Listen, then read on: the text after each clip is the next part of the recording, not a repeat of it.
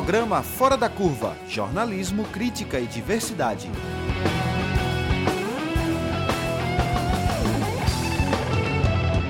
Olá, ouvintes das rádios universitárias FM 99.9 MHz e Paulo Freire AM 820 MHz. Começa agora o programa Fora da Curva, especial Projeto Adalgisas, que tem como foco as mulheres e a política. Eu sou a Manina Aguiar, sou comunicadora comunitária, educadora social do Centro das Mulheres do Cabo e enquanto durarem a pandemia, nós vamos continuar no, na transmissão em casa, respeitando o distanciamento físico. Então, vamos realizar o programa remotamente, ok? Participe e divulgue o nosso programa nas suas redes sociais. Um beijo para cada uma. Esse programa faz parte do projeto Adalgisas, da Marco Zero Conteúdo, em parceria com o Centro das Mulheres do Cabo e SOS Corpo e o Fora da Curva, abrindo espaços para as mulheres no poder. Então, até as eleições, o Fora da Curva vai discutir muito, junto com o projeto Adalgisas, sobre as mulheres na política e na gestão da cidade. As mulheres negras representam 28% da população brasileira, mas o número de vereadoras eleitas em 2016, tanto para vereadoras quanto para prefeitas, não chegou nem a 5%. Agora, para as eleições deste ano, que acontecem no dia 15 de novembro, temos um pequeno aumento das candidaturas de mulheres negras essa maior participação nas eleições, mesmo em um cenário de pandemia, não é fruto do acaso, mas de muito trabalho e de muita luta das mulheres e dos movimentos sociais. O Fora da Curva Especial Projeto Adalgisas quer saber como fortalecer as candidaturas das mulheres negras para conversar sobre esse tema, nós estamos recebendo Fernanda Oliveira, advogada eleitoralista, integrante da iniciativa Enegrecer a Política. Bem-vinda ao programa Fora da Curva, Fernanda Oliveira. Olá, boa tarde a todos e a todos. É, é comum, um imenso prazer que eu participe dessa iniciativa tão importante para esses atores, para todos os negros e negras de todo o país. Essa discussão é uma discussão muito necessária, né? não, não somente nesse período eleitoral, mas que faz com que estejamos alinhados aí às questões das pautas dos movimentos, das pessoas negras. Eu estou muito feliz em estar participando, tá? Obrigada. Fernanda, a gente estava conversando nos bastidores e a gente comentou da importância, né? Cada mulher que chega um passo a mais dentro da escola, dentro do profissionalismo, a gente fica super feliz. E eu queria que você socializasse para os amigos e amigas do Fora da Curva sua mais nova etapa, né, nesse processo profissional seu. Pois é, eu estava comentando com as meninas aí nos bastidores, eu acabei de ser aprovada no, doutorado em ciência política, onde eu vou debater a inclusão das mulheres negras através das cotas na América Latina. Vou fazer um estudo comparado dessa representatividade das mulheres negras e a gente vai buscar, na verdade, com, com esse banco de dados, com a pesquisa qualitativa também, provar por que as mulheres negras é, são a maioria do eleitorado e elas não conseguem, infelizmente, lograr êxito na, na, na participação e conseguirem chegar até altos cargos, tanto no poder executivo, legislativo e no poder federal, né? É uma questão que, que já, eu já venho trabalhando com ela desde o mestrado, e que sempre me indigou muito. E por eu ser uma mulher negra, é, eu, eu sempre pensava, como, por que nós não podemos?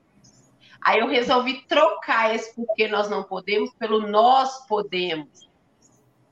E a partir daí nós vamos fazer uma pesquisa para comprovar e para, de alguma forma também, pressionar os poderes públicos e os nossos deputados, que são aqueles que decidem a respeito das leis, o que precisa ser mudado no sistema para que uhum. essas mulheres tenham a sua representação é, é, de fato que elas estejam de fato no cenário. Sim. Que elas estejam de fato no cenário. Olha, esse seu doutorado vem realmente ao encontro do nosso programa hoje, de como fortalecer as candidaturas das mulheres negras. E para conversar sobre isso também, nós queremos convidar agora a Isabel Santos, ela é coordenadora da Escola Feminista do Centro das Mulheres do Cabo, e ela é integrante também do comitê gestor do projeto Mulher Negra e Democracia onde também tem uma campanha Eu Voto em Negra. Olá, Isabel, companheira do Centro das Mulheres. Seja bem-vinda ao Fora da Curva. Olá, Manina, bom dia. Bom dia, Fernanda.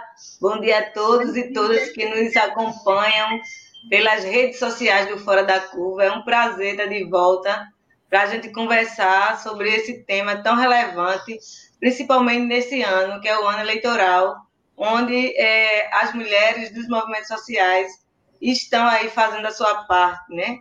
Fazendo a parte de que precisamos fortalecer, sim, candidatura de mulheres negras, populares, mulheres é, rurais, que são, são maioria na população e que ocupam poucos espaços de representação. Então, esse debate é relevante é preciso que a gente converse sobre isso e é preciso que a gente também possa criar estratégia para impulsionar essas candidaturas.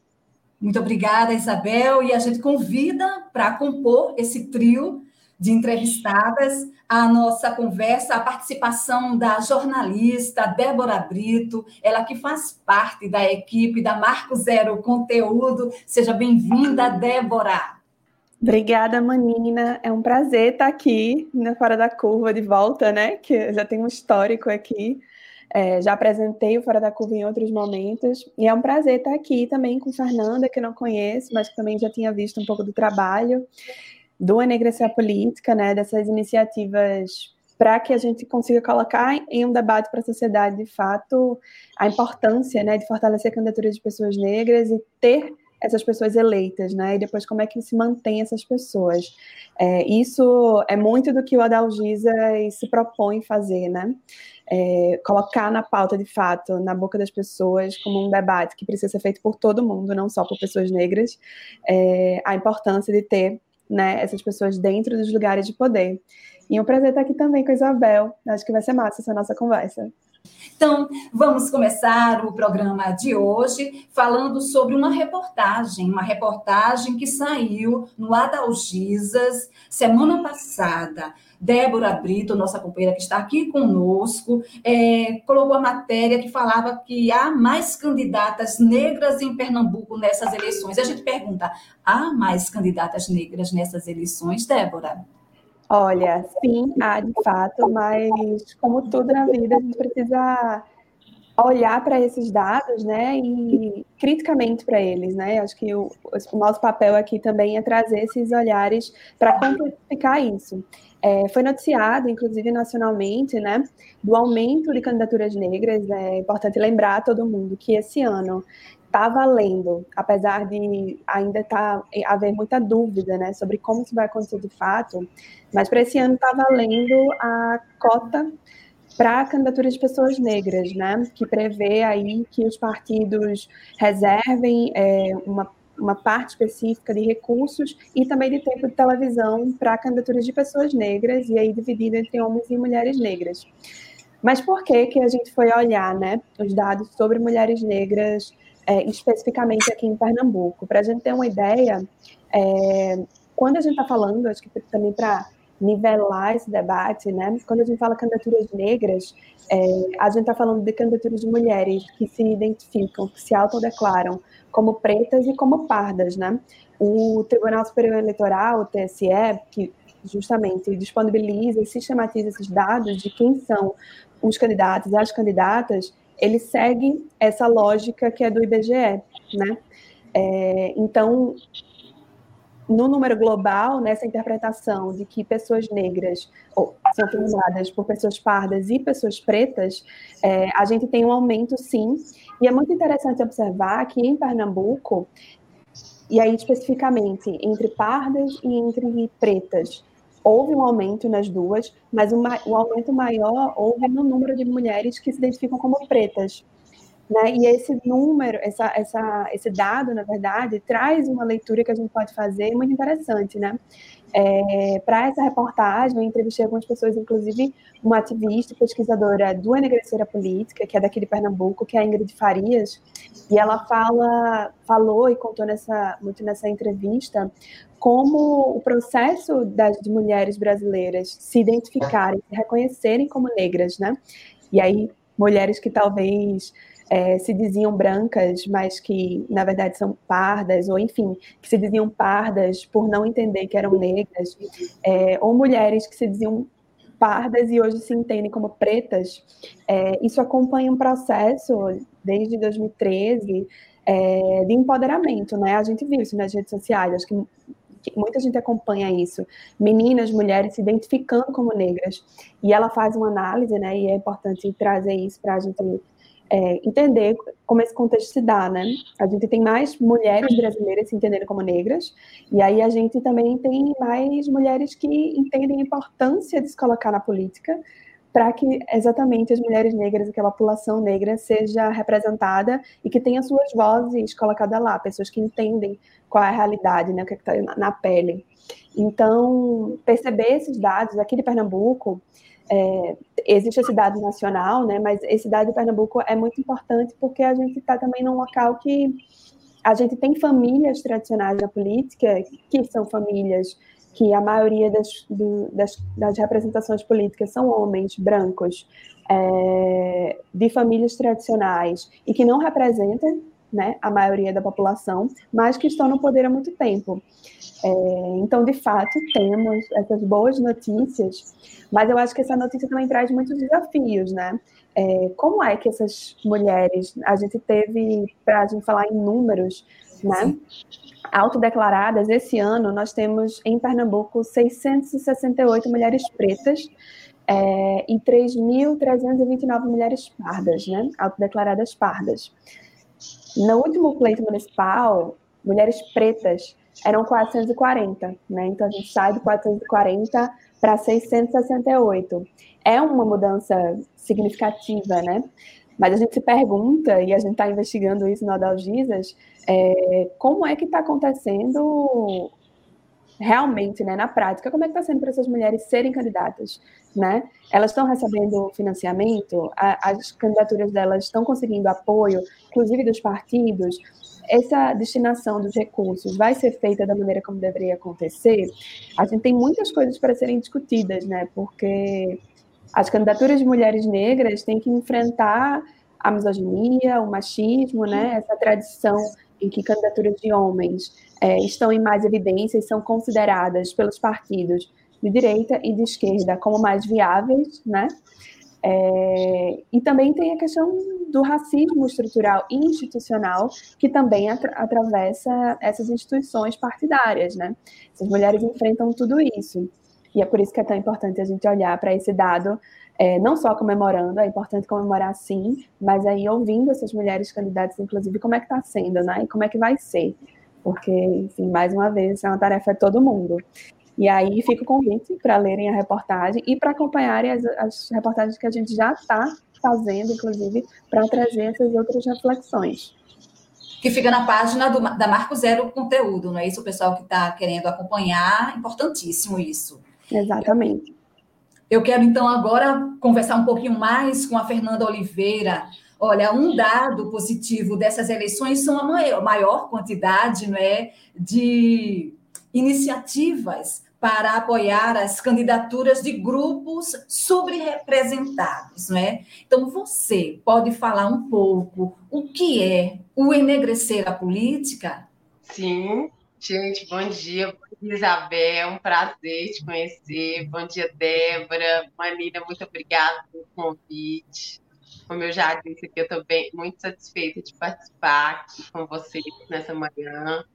O Enegrecer a Política é um projeto, sete organizações não governamentais brasileiras, que visa o quê?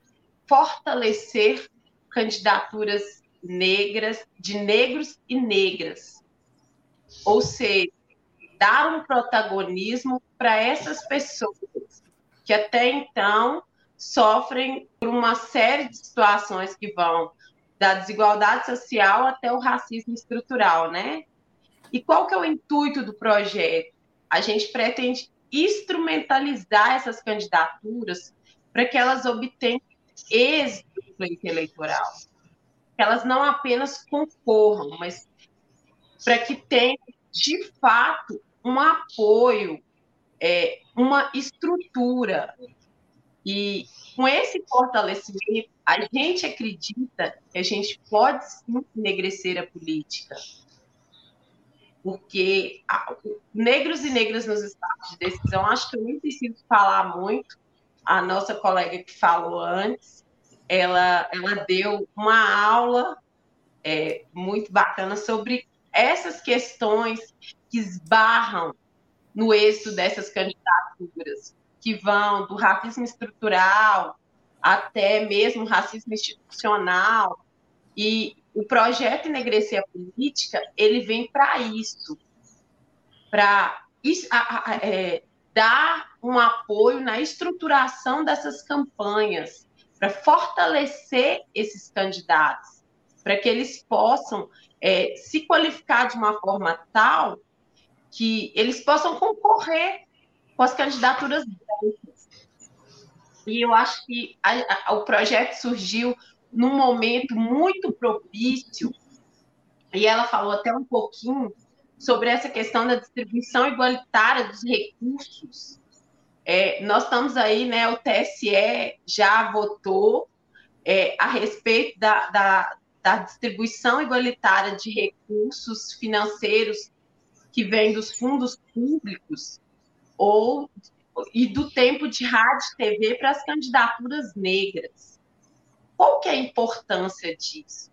Eu vejo eu vejo esse voto do tribunal como um divisor de água é, para o próprio processo eleitoral em si e para esses atores negros.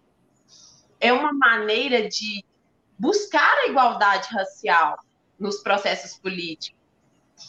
E, e dessa maneira, é, infelizmente, havia ficado para 2022 essas medidas de, de, de distribuição proporcional. Só que houve no STF uma, um pedido, uma ação com um pedido de eliminar, que o ministro Lewandowski, inclusive, acolheu, para que vigorasse ainda nas eleições de 2020 essa, é, essa é, distribuição proporcional. E dessa maneira, é, como, como, não pode ser votado, é, todos os, os, ministros não podem votar de uma vez, essa decisão está no plenário virtual. E aos poucos os ministros vão lá e vão deixando o seu voto. Mas como nós já tivemos aí três ministros do, do, STF, são ministros do TSE, que, vão, que votaram a favor dessas medidas para 2022, a gente está em uma perspectiva que nos próximos dias eles decidam para que essas medidas de, de, desse tempo igualitário de rádio e TV e dessa proporção igualitária ou equânime, que ela seja ainda nesse pleito de 2020.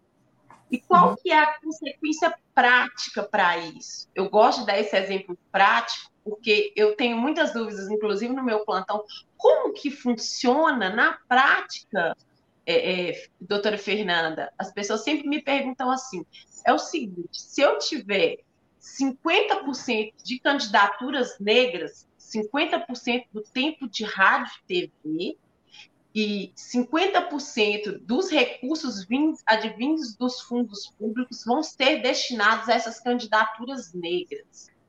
E o que, que isso significa para essas candidaturas negras? Uma instrumentalização do processo. Porque no momento que você tem o tempo, o mesmo tempo que a candidatura branca, eu entendo que, por mais que, que você tenha questões é, como racismo estrutural, institucional, é, essa reparação histórica que deve haver, minimamente, ela é, ela, ela, ela consegue perder força, consegue perder força essa questão do racismo estrutural. Então, eu acho esse voto bem importante. Eu estou seguindo aí que eu fico todo dia lá no plenário virtual do STF, porque isso vai ser muito importante para instrumentar as nossas candidaturas. Em 2018 aconteceu a mesma coisa com as candidaturas das mulheres, que elas, elas também tiveram o direito ao mesmo, a proporcionalidade nos recursos. E isso, isso é muito importante. Acredito que esses atores, a partir do momento em que eles têm é, essa, essa equidade dentro do processo eleitoral, o processo eleitoral ele se torna mais digno, ele se torna mais é, justo, né? Eu diria, ele, ele, nós podemos concorrer à paz de igualdade com qualquer outra uhum. candidatura. Uhum. Fernanda, isso que você colocou é importantíssimo, é, e a gente está nessa perspectiva também, e que bom que vocês do Enegrecer a Política estão acompanhando, mas a gente está sabendo também que vai ser lançado hoje, não é, Fernanda, uma, uma ação, um dossiê, eu queria que você, assim, na maneira do, possível, mais objetivamente dissesse, que dossiê é esse? Olha, o nosso dossiê é uma análise sobre os sobre as eleições de 2016 e sobre essas candidaturas negras, sobre como como, como, como, se, como que se portou o processo político diante das candidaturas negras em 2016. A gente vai, vai abordar dados, é, nós vamos ter contextos sociopolíticos das cidades na qual é, serviram de, de pesquisar de campo, para nossa pesquisa e acho que, que o, e o nosso dossiê tem muito a contribuir para o que nós queremos a partir de agora na política. Porque a política é um espaço nosso, de todos nós. E, principalmente nós, negros, temos que ocupá-la. Conta para gente que horário vai ser esse lançamento e como é que o pessoal pode acompanhar. É... Olha, vai ser, vai ser, vai ser, salvo engano, vai ser hoje à noite, às 19 horas, através do nosso YouTube. Nós vamos ter pessoas para comentar, como a professora Denise, eu nunca sei falar o nome da. Me perdoa, professora Denise. A senhora é uma inspiração para mim, mas eu nunca sei falar o seu. É Denise Carrasco. É uma professora da UFBA, que também é advogada. Ela é até orientadora da Carla Cotirene, que é uma grande amiga minha. E, assim, é uma pessoa que eu tenho muita admiração. Mas a Ilka, que é a cofundadora do Observatório Feminista do Nordeste, e umas outras pessoas que já estão com a gente nesse trabalho, porque o dossiê já tem um tempo que a gente está trabalhando uhum. nele, mas eu acho que vale muito a pena vocês acompanharem, são dados que são uhum. muito importantes para a política negra no país, tá? Olha, Bel, inspirada aí nessa fala tão empoderada da Fernanda Oliveira, a gente quer que você fale um pouquinho também, então, sobre é, o que projeto é esse Mulher Negra e Democracia e é, falasse também dessa campanha, né? Eu voto em negra, particularmente, especificamente. O projeto Mulheres Negras e Democracia é uma ação coletiva com três entidades feministas e antirracistas, que é o Centro das Mulheres do Cabo, a Casa da Mulher do Nordeste e o Movimento da Mulher Trabalhadora Rural do Nordeste, e apoiados, assessorados pela Rede de Mulheres Negras de Pernambuco e a Rede de Mulheres Negras do Nordeste.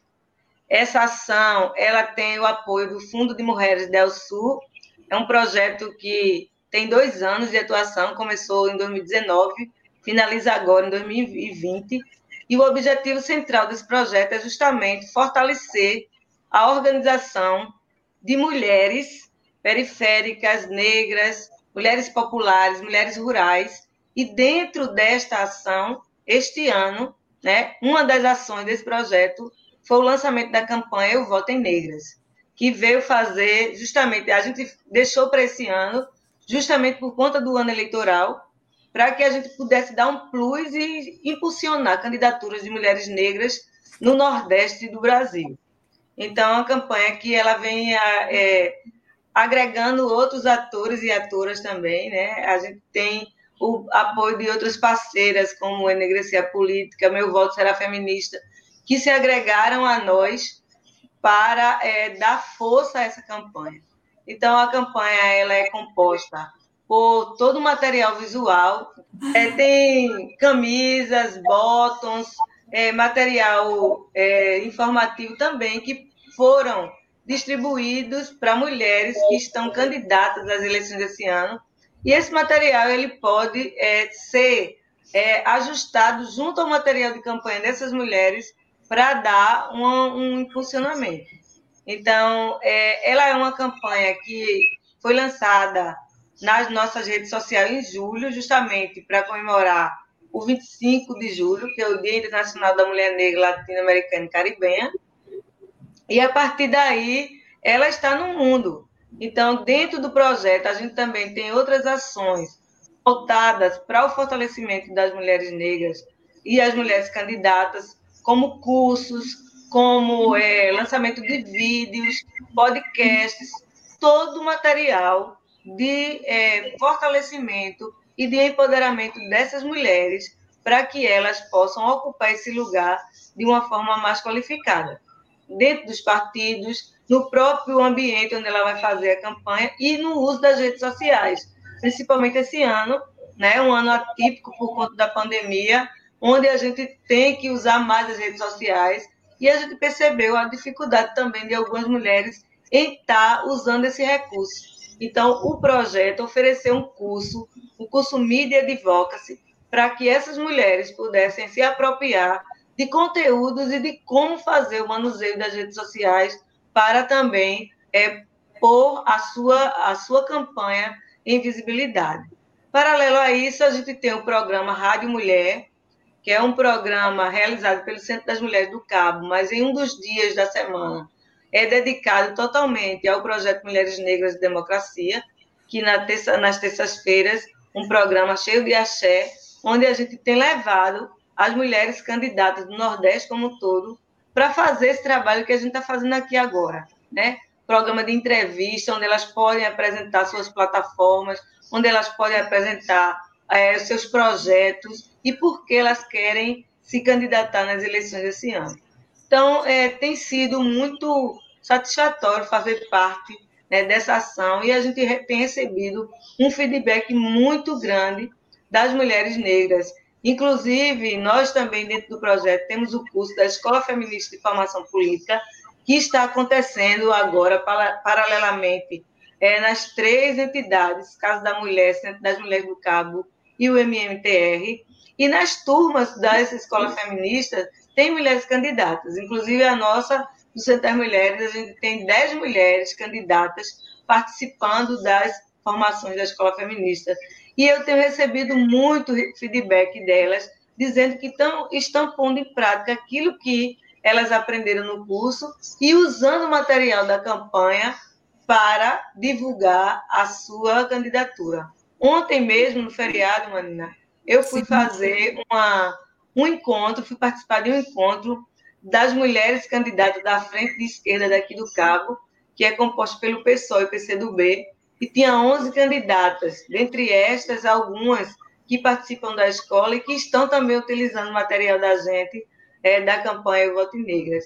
E eu vi, né, eu levei as informações, mas eu vi bastante é o relato das mulheres e elas ainda trazem né, muito, pró, muito próximo como elas são vistas dentro dos partidos. como é que os homens as tratam, como é que eles veem as suas candidaturas.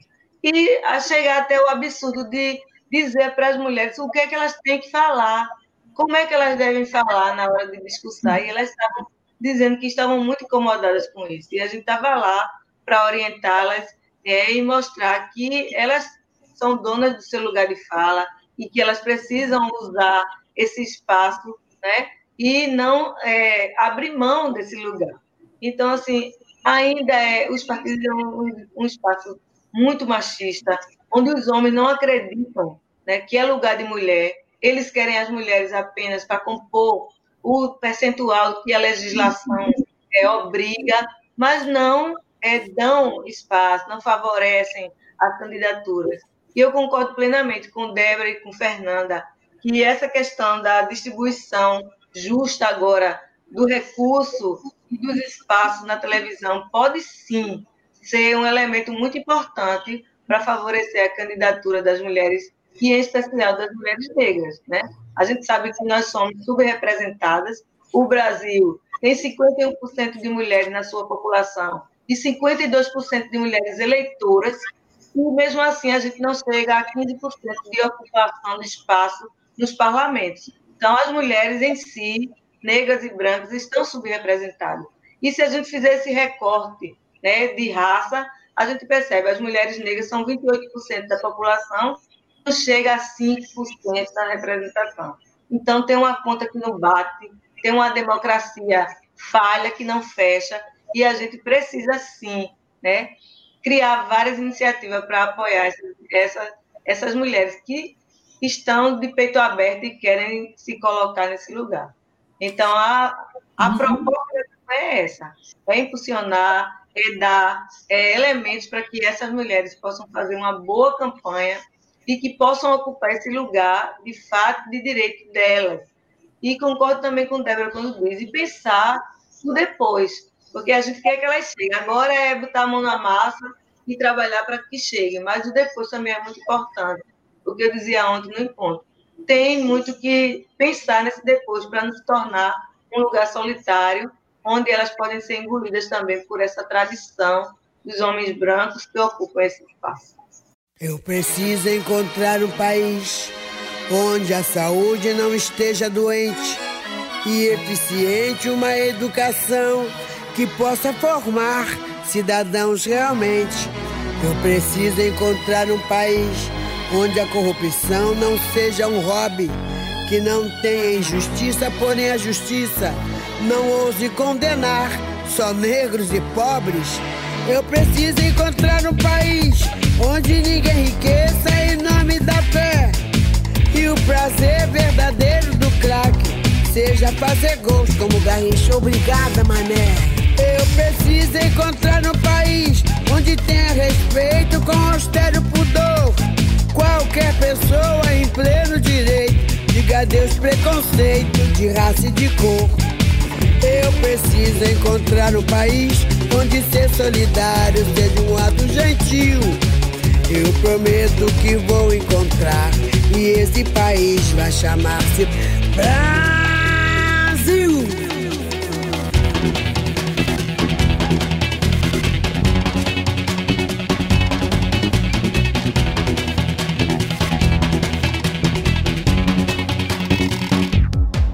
Eu preciso encontrar um país onde a saúde não esteja doente e eficiente uma educação que possa formar cidadãos realmente. Eu preciso encontrar um país onde a corrupção não seja um hobby, que não tem injustiça, porém a justiça não ouse condenar só negros e pobres. Eu preciso encontrar um país onde ninguém enriqueça em nome da fé. E o prazer verdadeiro do craque seja fazer gols como Garrincha. Obrigada, mané. Eu preciso encontrar um país onde tenha respeito com austero pudor. Qualquer pessoa em pleno direito diga adeus preconceito de raça e de cor. Eu preciso encontrar um país onde ser solidário seja um ato gentil. Eu prometo que vou encontrar E esse país vai chamar-se Brasil!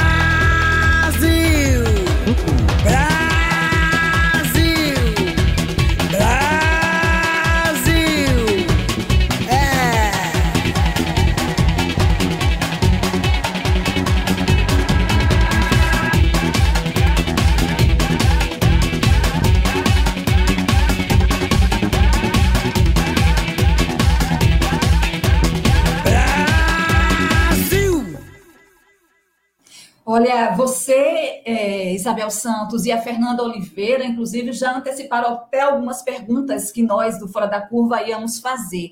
Nesses nove minutinhos, eu queria ver se a gente conseguia ainda falar sobre um dado muito importante também, e eu queria que Débora iniciasse esse nosso, essa nossa conversa, é que a gente tem notado, desde as últimas eleições, um aumento de candidatas coletivas, e que muitas vezes é uma forma que as mulheres encontraram para entrar na política, na política com mais apoio, não é isso? Então, como é que vocês estão vendo essa perseguição que está acontecendo contra as candidaturas coletivas? E muitas dessas candidaturas coletivas, em sua grande maioria, são justamente de mulheres negras. Débora. Ei, Manina, vamos, vou tentar ser objetiva, né? Eu acho que isso é um dado fundamental. A gente que está em Pernambuco, né, e quem conhece essa experiência, acho que as juntas aqui de Pernambuco foi uma experiência de muito sucesso, né? Uma candidatura formada apenas por mulheres, cinco mulheres, é, e que de fato é, conseguiu superar esses desafios, teve uma votação muito expressiva. E agora o que a gente está vendo, e a gente inclusive fez uma reportagem sobre isso, está lá na Marco Zero Conteúdo, vocês podem procurar, quem está acompanhando a gente, é, que agora, né, o, o, a justiça eleitoral, e aí quando falo de justiça eleitoral, a Fernanda pode até comentar um pouco isso, né? Mas não são só juízes, né? Também tem o Ministério Público Eleitoral, é, enfim, está acontecendo, né, não só em Pernambuco, mas em outros estados, essa perseguição, essa tentativa de é, inviabilizar né, as candidaturas coletivas, apontando argumentos é, que já poderiam ser superados, porque nas eleições passadas, por exemplo, a gente uhum. teve, aconteceu, né?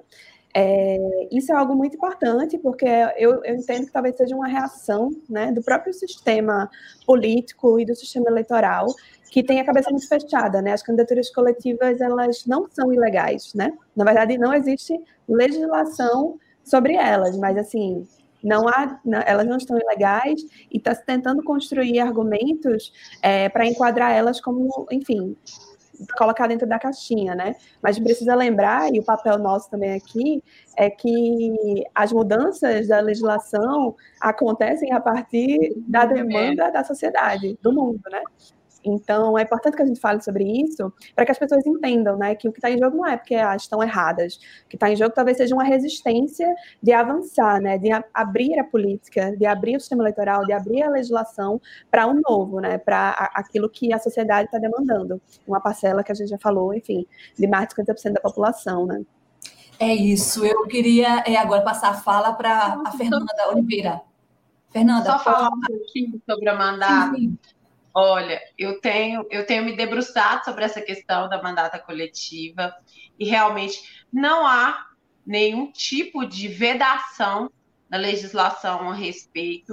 É, nós, no nosso projeto, estamos acolhendo essas candidaturas e as impulsionando.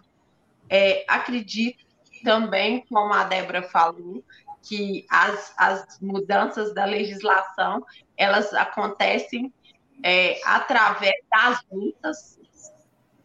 Então, é, espero que nas próximas eleições, mais tardar, nos outros, que a gente tenha uma solução jurídica para esses mandatos, porque a importância delas para o coletivo Gente, desculpa, Sim. é mãe em tempo de pandemia. Claro, a gente compreende. E ela colocou uma roupa toda elegante para ela participar. É, Jesus, obrigada. Eu acredito que é. Dá oi, Maria Fernanda. Oi, você está ao vivo para todo o Brasil. É, acredito que, que nós vamos amadurecer para que tenhamos uma legislação de fato Sim. aceita, aprovada e que impulsione esse tipo de esse, esse modelo. Porque nós tivemos provas de que, de que ele deu certo. Sim. A Carolina em Belo Horizonte foi quem eu mais acompanhei. E nós não podemos nos olvidar da, da, do, do quão é importante para a própria democracia. É a participação a participação dos pilares da democracia. Né? Perfeito, Fernanda. Olha, nós temos assim já nos aproximando do final. É, eu queria fazer uma pergunta e vou distribuir um minutinho para cada uma, que seria o seguinte: nas últimas eleições municipais em 2016, as mulheres negras eleitas representavam menos de 5%, e quando se analisava as mulheres pretas, mal chegava a 1% das eleitas. Então, é, brevemente, na opinião de vocês, o que falta para que as mulheres negras não só saiam candidatas, mas que também sejam eleitas? Vou começar com Isabel Santos. Então, Manina, faltam muitas coisas, mas o principal é o investimento maior em políticas públicas que possam favorecer mais a autonomia das mulheres, como creche em, é, em tempo integral, escolas em tempo integral, é, é, campos de trabalho para que essas mulheres possam também é, trabalhar e formação política. Os partidos também fazem um investimento no processo formativo e pensar não só em eleição, porque a maioria dos partidos eles vivem é, somente relacionados às eleições. Eles se reúnem, se agrupam para tentar ganhar as eleições. E falta esse processo de investimento na formação, investimento em uma cultura em que todas e todos possam ser incluídos. E as mulheres, elas podem fazer essa mudança, porque a maioria das mulheres que se dispõem a participar de um processo seletivo, ela não cai de paraquedas dentro do partido, a não ser aquelas que sejam de tradição familiar. Mas a maioria dessas negras, mulheres que vêm de movimento, elas têm um trabalho, um trabalho na comunidade, e que isso pode ser levado, sim, para dentro dos partidos. Então, acho que né, abrir esse, esse leque aí é só um pouquinho, mas tem muitas coisas que ainda podem acontecer. Bom, um minutinho para você, Fernanda Oliveira. Olha, gente, eu acho que o caminho é longo, mas ele é possível. Como a Isabel falou, essa questão da estrutura ela é essencial. Ela é essencial, mas eu acredito também que políticas públicas severamente apropriadas, que sejam discutidas de forma mais séria. E eu vou chegar mais longe. Eu acredito que se houvesse a mudança para o sistema de lista fechada, com mandato de posições, onde colocavam as mulheres no topo das listas, é, cresceria e muito a representatividade das mulheres negras.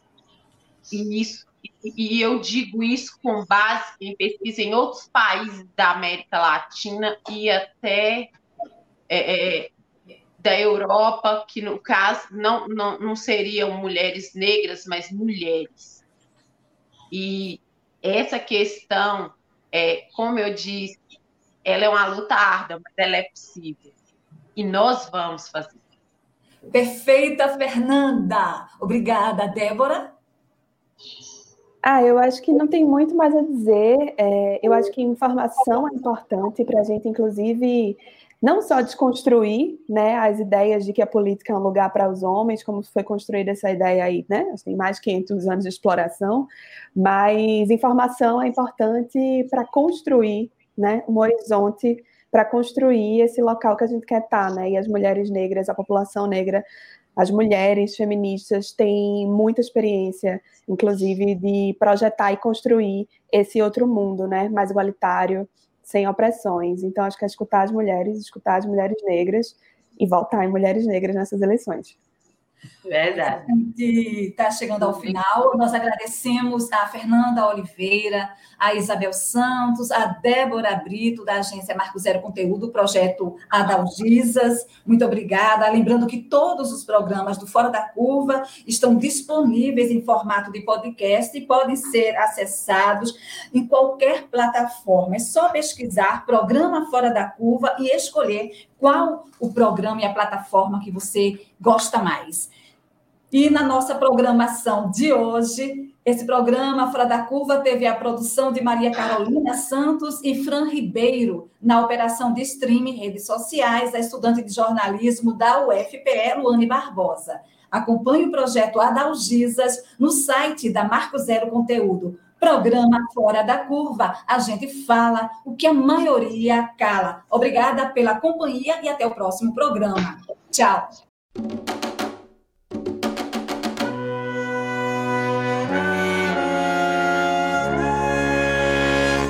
Mil nações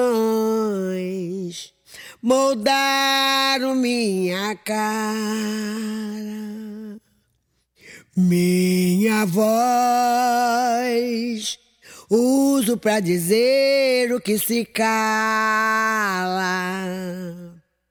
O meu país é meu lugar de fala.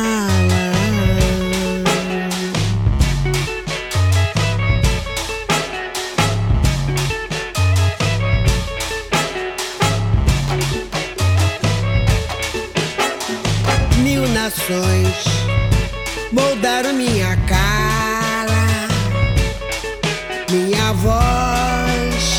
Uso pra dizer o que se cala. Ser feliz no vão, no triste, é força que me embala. O meu país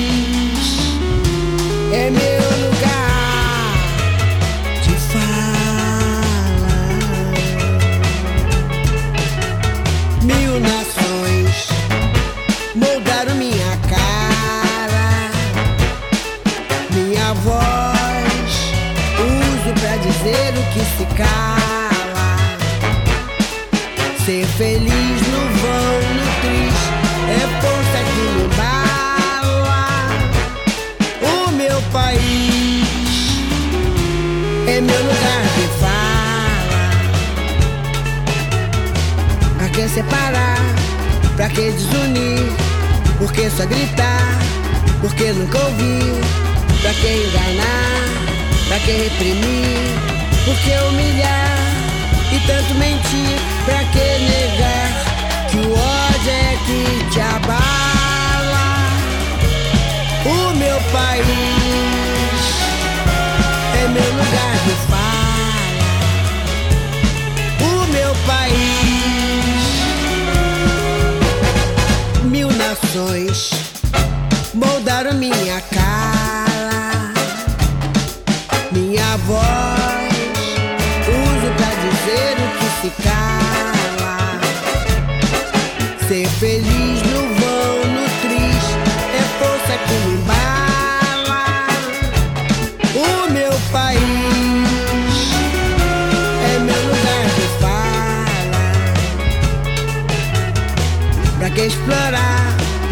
destruir? Por que obrigar? Por que coagir? Pra que abusar? Pra que iludir e violentar? Pra nos oprimir? Pra que sujar o chão da própria sala?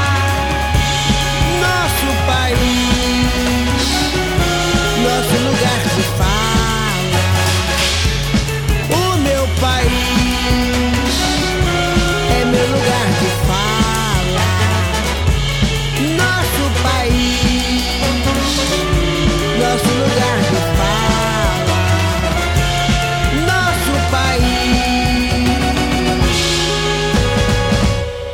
nosso lugar de fala.